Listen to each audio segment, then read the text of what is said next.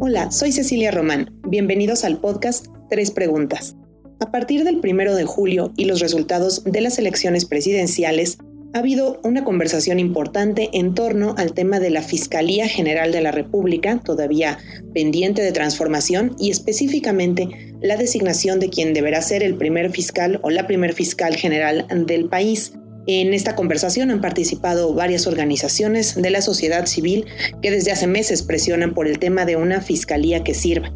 Desde México Evalúa nos concentramos en la calidad de las políticas públicas y el funcionamiento de las instituciones del Estado.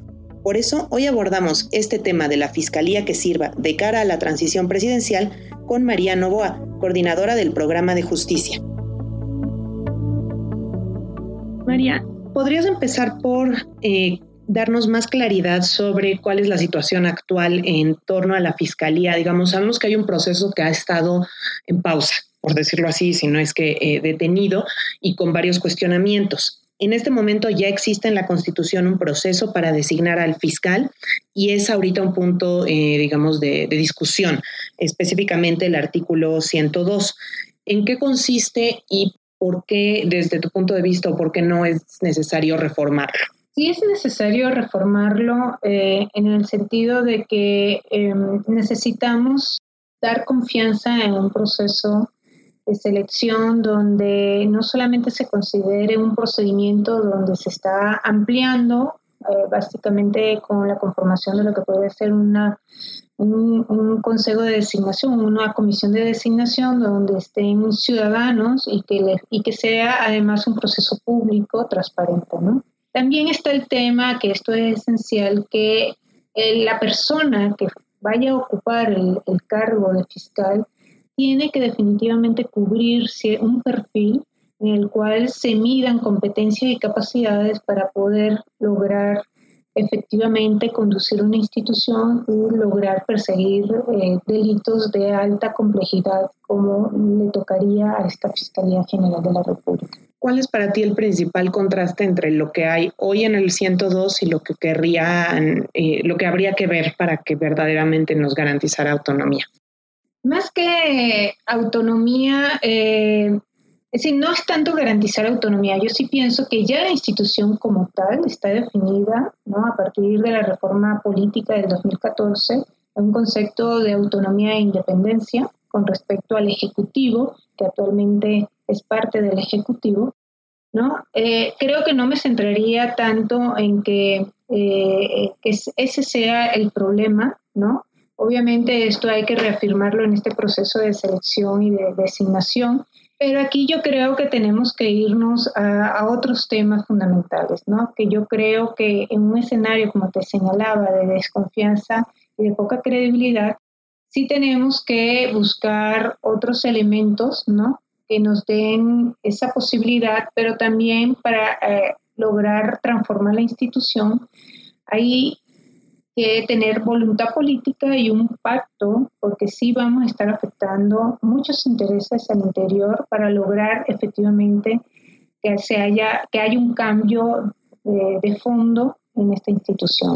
Pensando en, en esta realidad que, que, nos describes en México y tratando de contrastarla con cuál sería como que el ideal si estuviéramos casi inventando de cero una fiscalía o cuál sería el ideal de diseño institucional pensando en otros países ¿Cómo ves tú que se combinan estos factores? ¿no? precisamente pensando, aquí no tenemos la confianza, pero en lugares en donde a lo mejor sí hay confianza institucional o hay otras condiciones eh, normativas, ¿cómo se, ¿cuál es la forma de establecer este tipo de, eh, de institución, ese tipo de figura de investigación y de persecución? De lo que, se ha visto en otros países, como por ejemplo mismo Estados Unidos o Alemania, ¿no?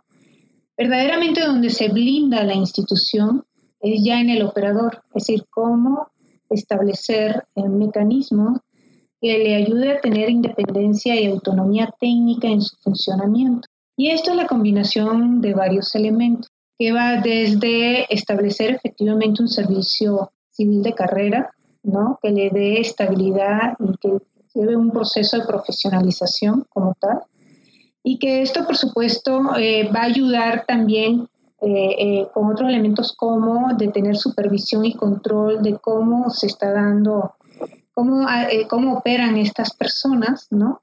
Y por supuesto, aquí algo muy, muy importante es que el mismo proceso penal, ¿no? En este caso que en México tenemos el sistema penal acusatorio, en el proceso te da contrapesos importantes que de alguna manera también blinda a que los procesos no sean manipulados o no haya interferencia posible, ¿no?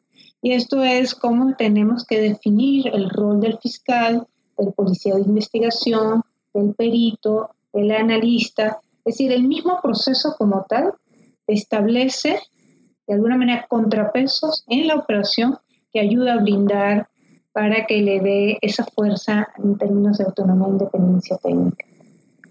Y precisamente pensando en la operación, eso me lleva a eh, una reflexión en la que tú mencionabas hace unas semanas, incluso escribías que la autonomía no era suficiente.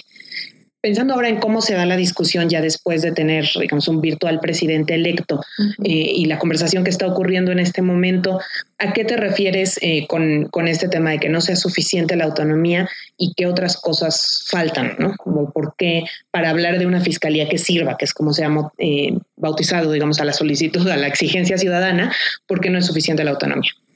Sí, fíjate, aquí nosotros tenemos varios elementos muy identificados eh, de cómo lograr esta transformación. Y el principal es que primero tenemos que definir un modelo de procuración de justicia en el país. ¿Qué significa esto? Ahorita tenemos importantes elementos de impunidad, de fraccionamiento de las investigaciones, de inclusive mucha discrecionalidad y arbitrariedad de la atracción de casos de lo local a lo federal. Entonces necesitamos hacer una definición clara de competencias federales y locales para evitar un poco estos aspectos que sí están dando, eh, así a la final dan muy pocos resultados por la complejidad de los fenómenos criminales que tenemos ahora en el país, con mucha conexidad. ¿no?